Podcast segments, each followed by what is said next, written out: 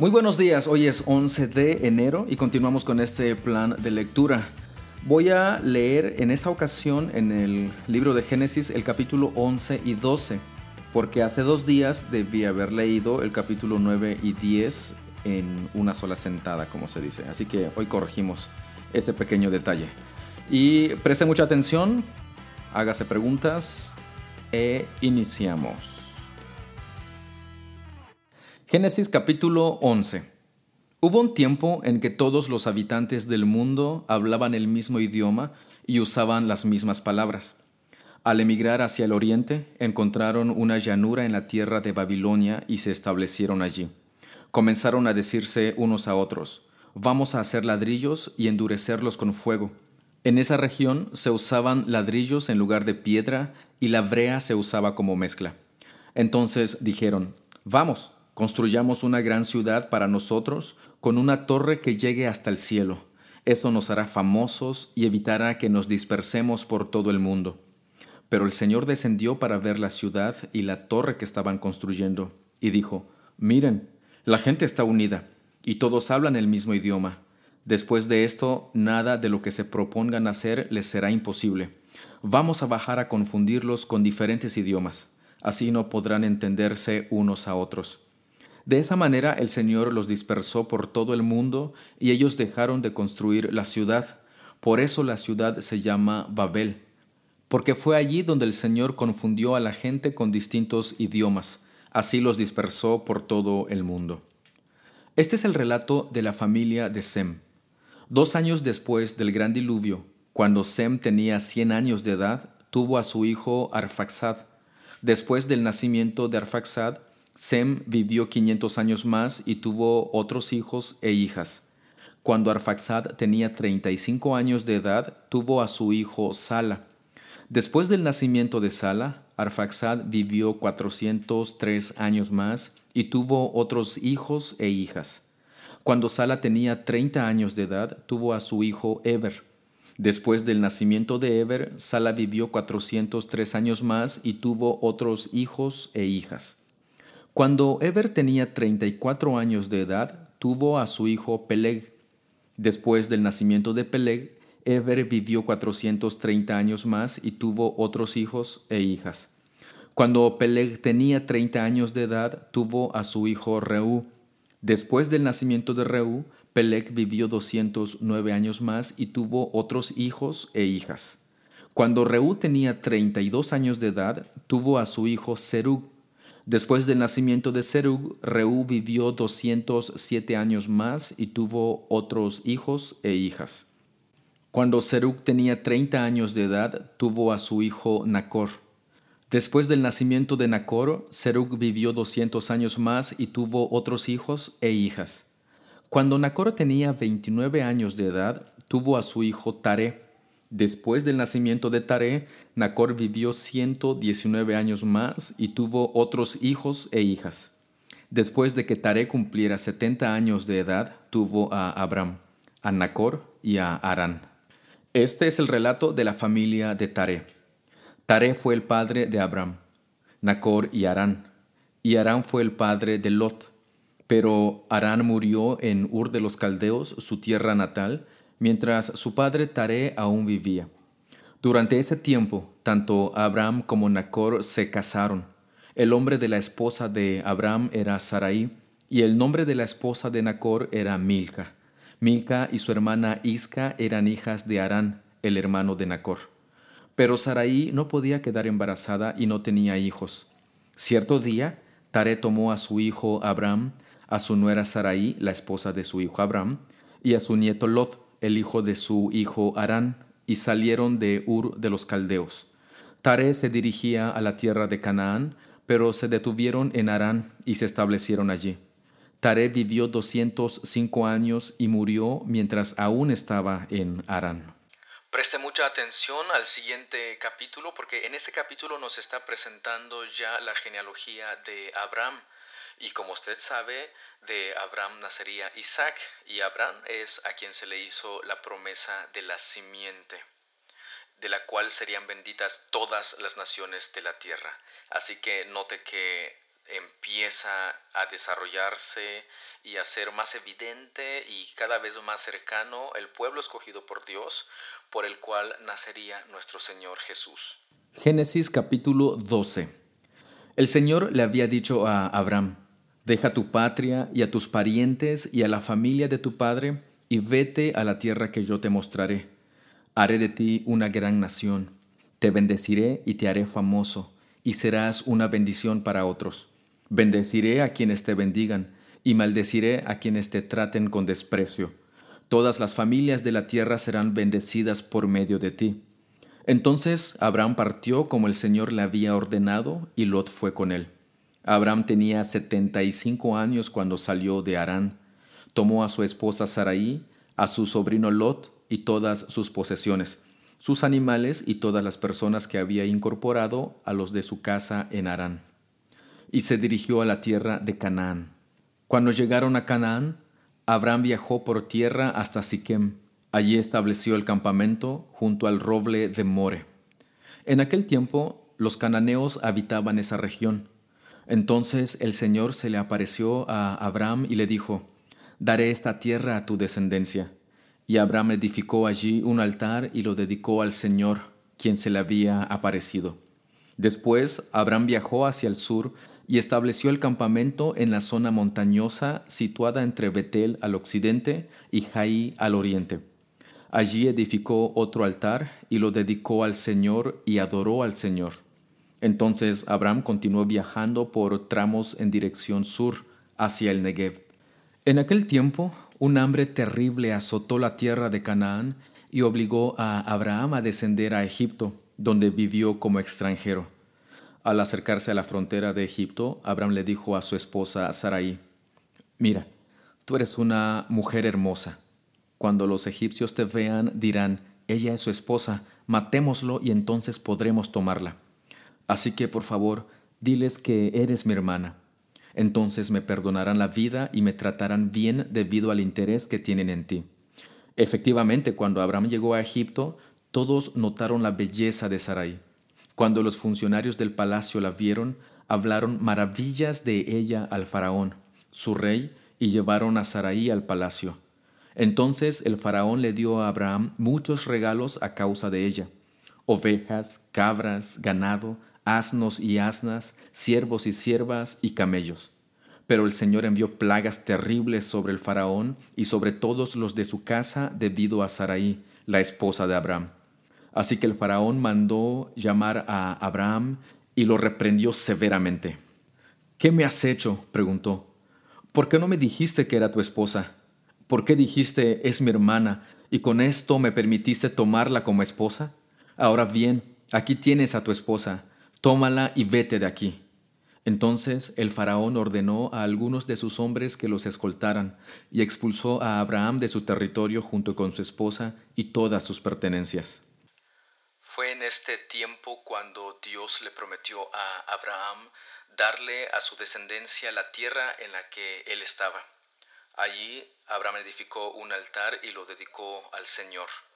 Mucho tiempo después, en la conquista con Josué, ellos se establecerían también allí en ese lugar y también ofrecerían sacrificios al Señor después de haber entrado a la tierra prometida.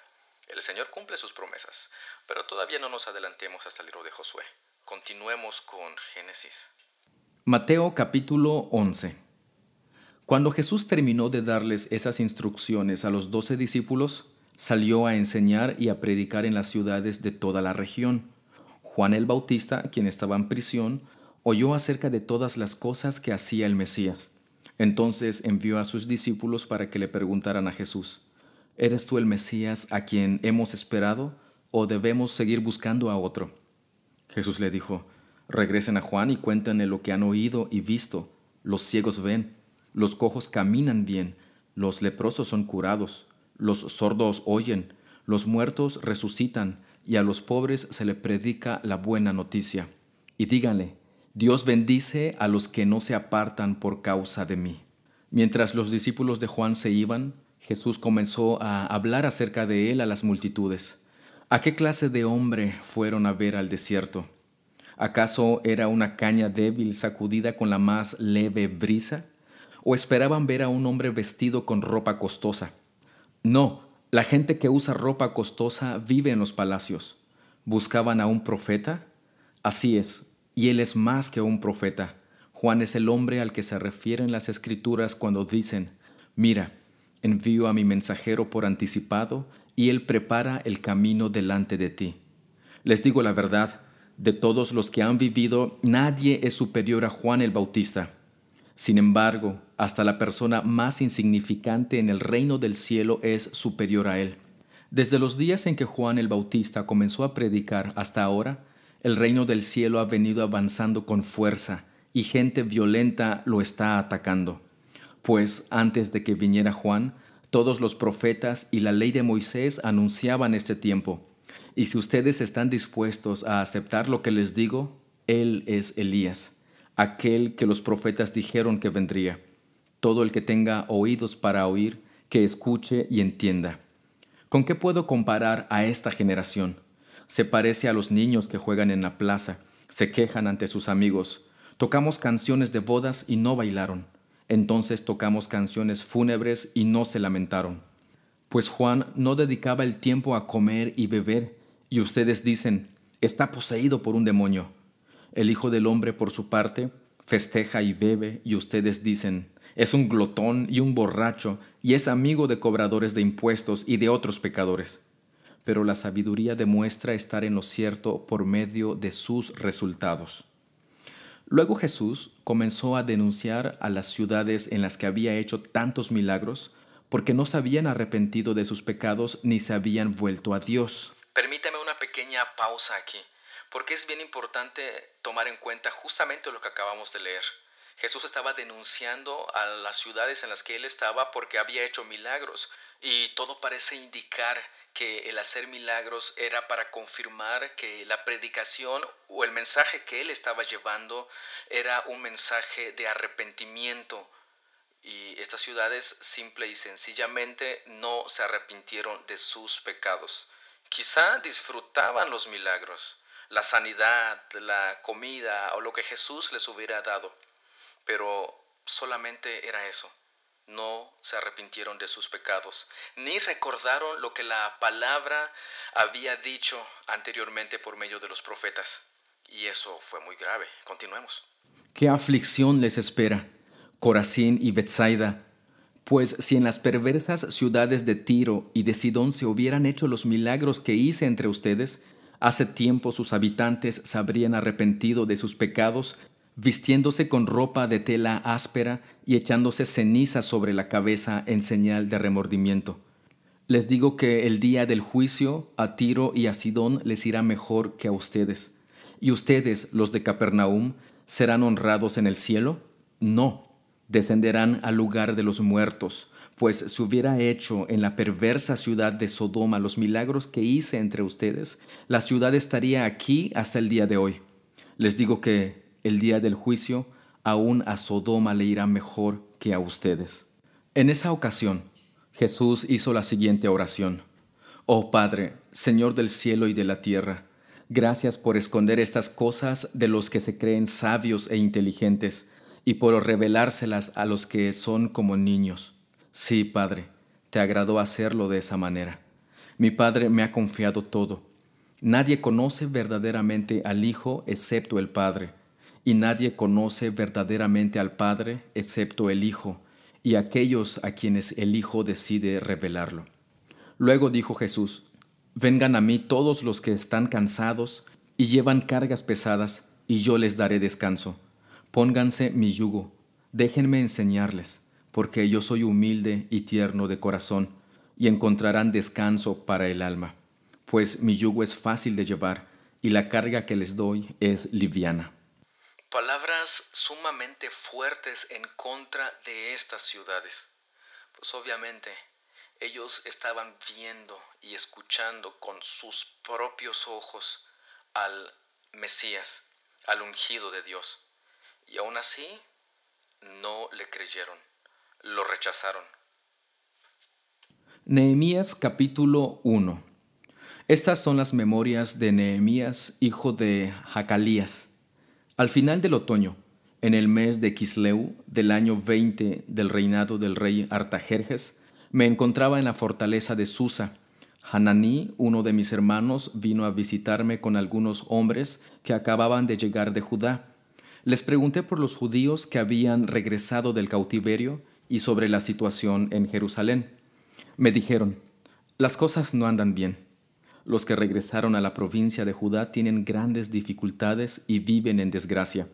La muralla de Jerusalén fue derribada y las puertas fueron consumidas por el fuego. Cuando oí esto me senté a llorar.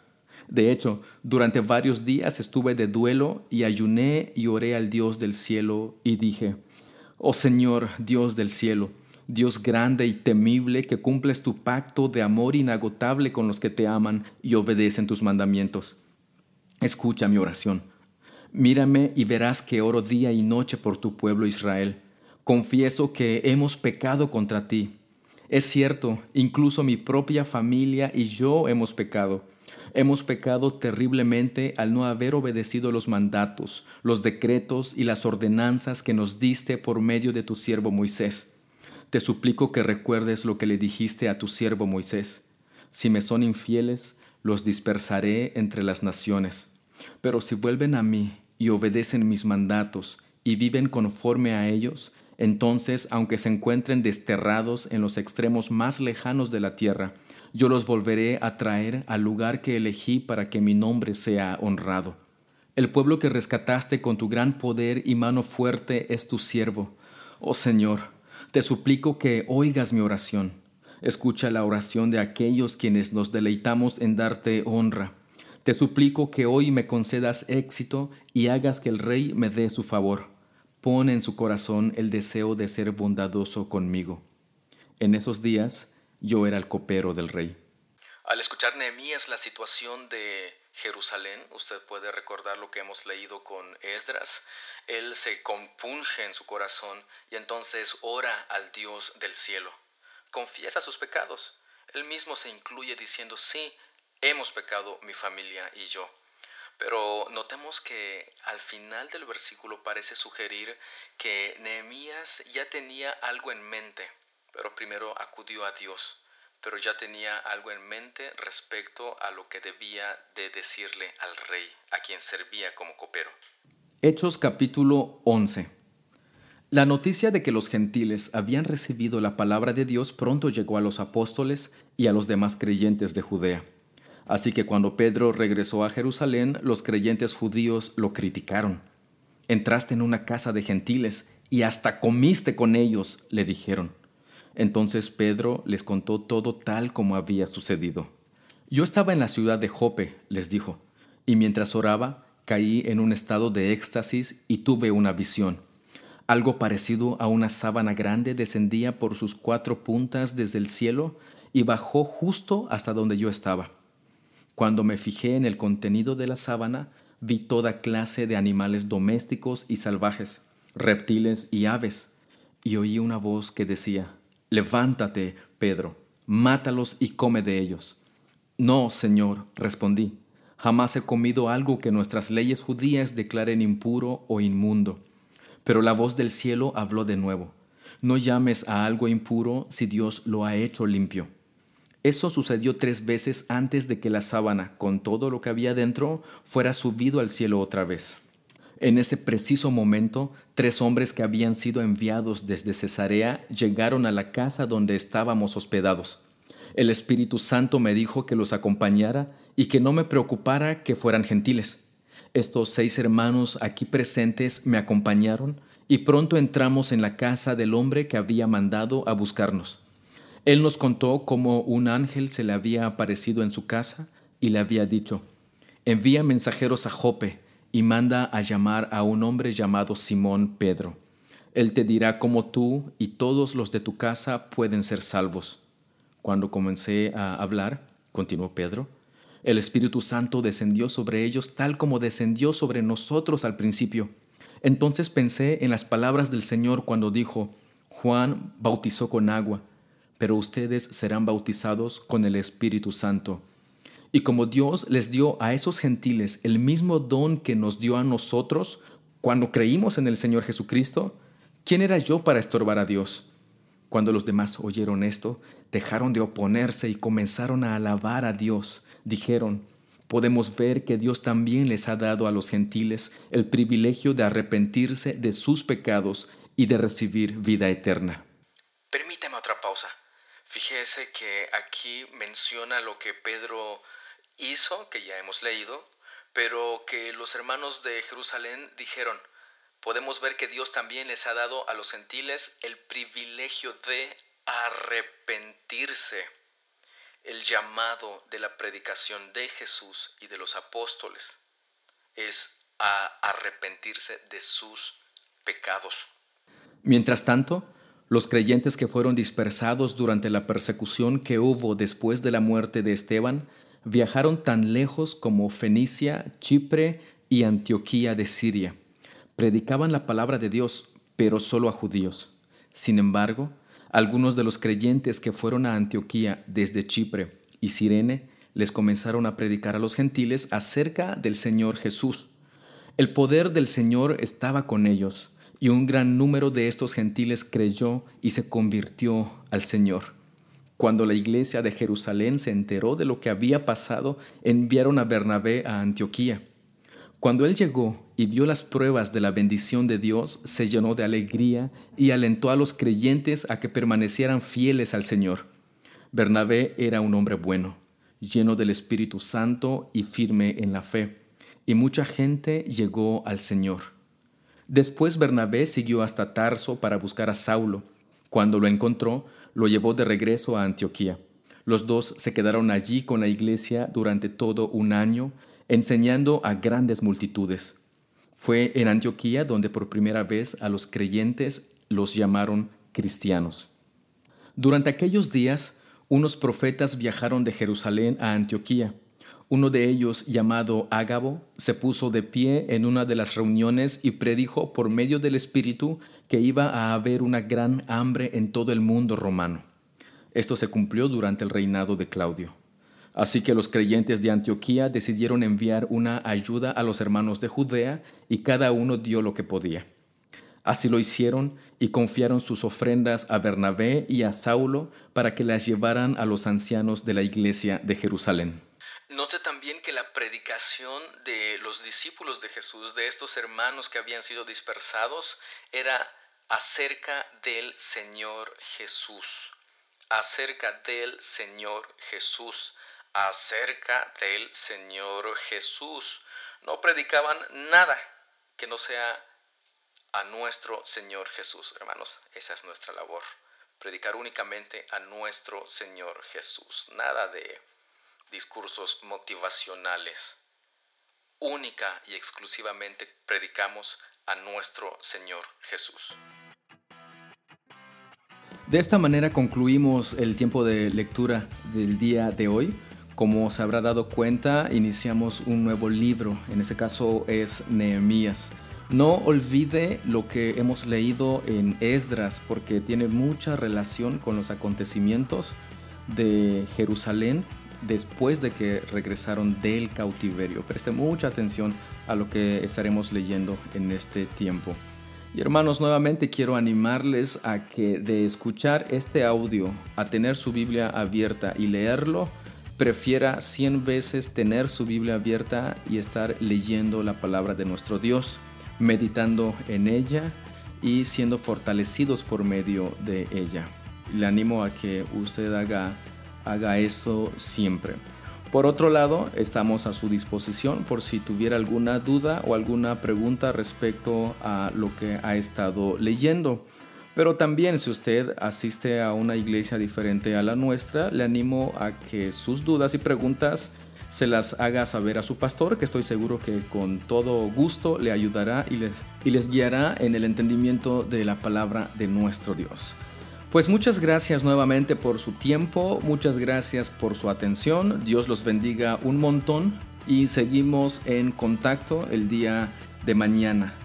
Mi familia les saluda nuevamente, aquí están juntamente conmigo, enfrentito de mí, así que reciban sus, sus saludos y estamos en contacto. Dios los bendiga y nos vemos despuesito.